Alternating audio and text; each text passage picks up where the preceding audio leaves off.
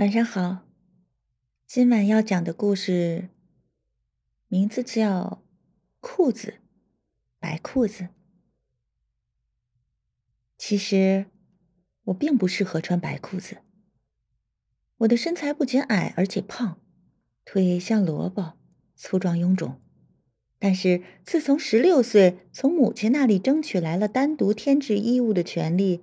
我每年都会偷偷买来一条白裤子，藏匿在箱底。牛仔、麻纱、纸筒、喇叭，我在每个春心萌动的黑夜，想象着白天我也能像邻家的姐姐穿出她的飘逸洒脱来。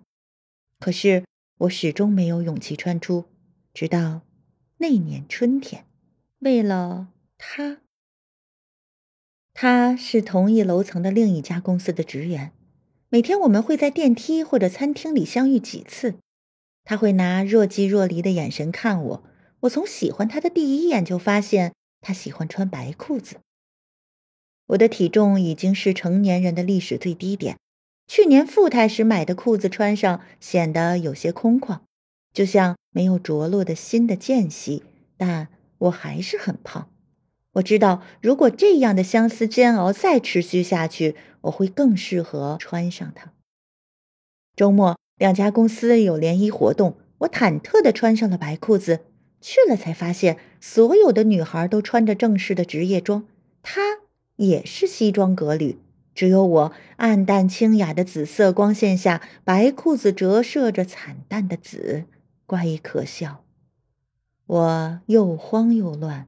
仓皇逃出之后，公司同事小鱼成了他的女友。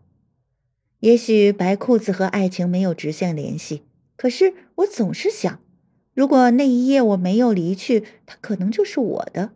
这样想会让我在不经意间泪流满面。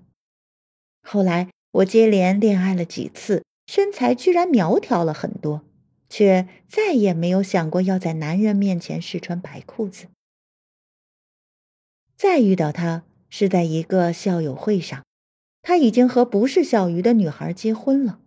那一晚却穿了一条乍眼新潮的白裤子来，忘记是从什么话题聊了起来。我们都已经不在原来的公司做了，这却才是第一次的交谈。你还记得吗？那次我们两家公司联谊，你穿了条白裤子来，可是你只出现了一会儿就不见了。他竟然知道和记得，我以为自己会难过伤感，想不到心中一阵释然。原来当年叫我逃出的，原本不是我穿白裤子，而是叫我惊慌失措的爱情，就像我对穿着白裤子一样没有把握和自信。也许生活就是这样，我们总是为一些并不适合自己的东西惆怅奔劳，直到多年之后才明白，他。美的叫人流泪，是因为和他隔了距离，就像我对白兔子。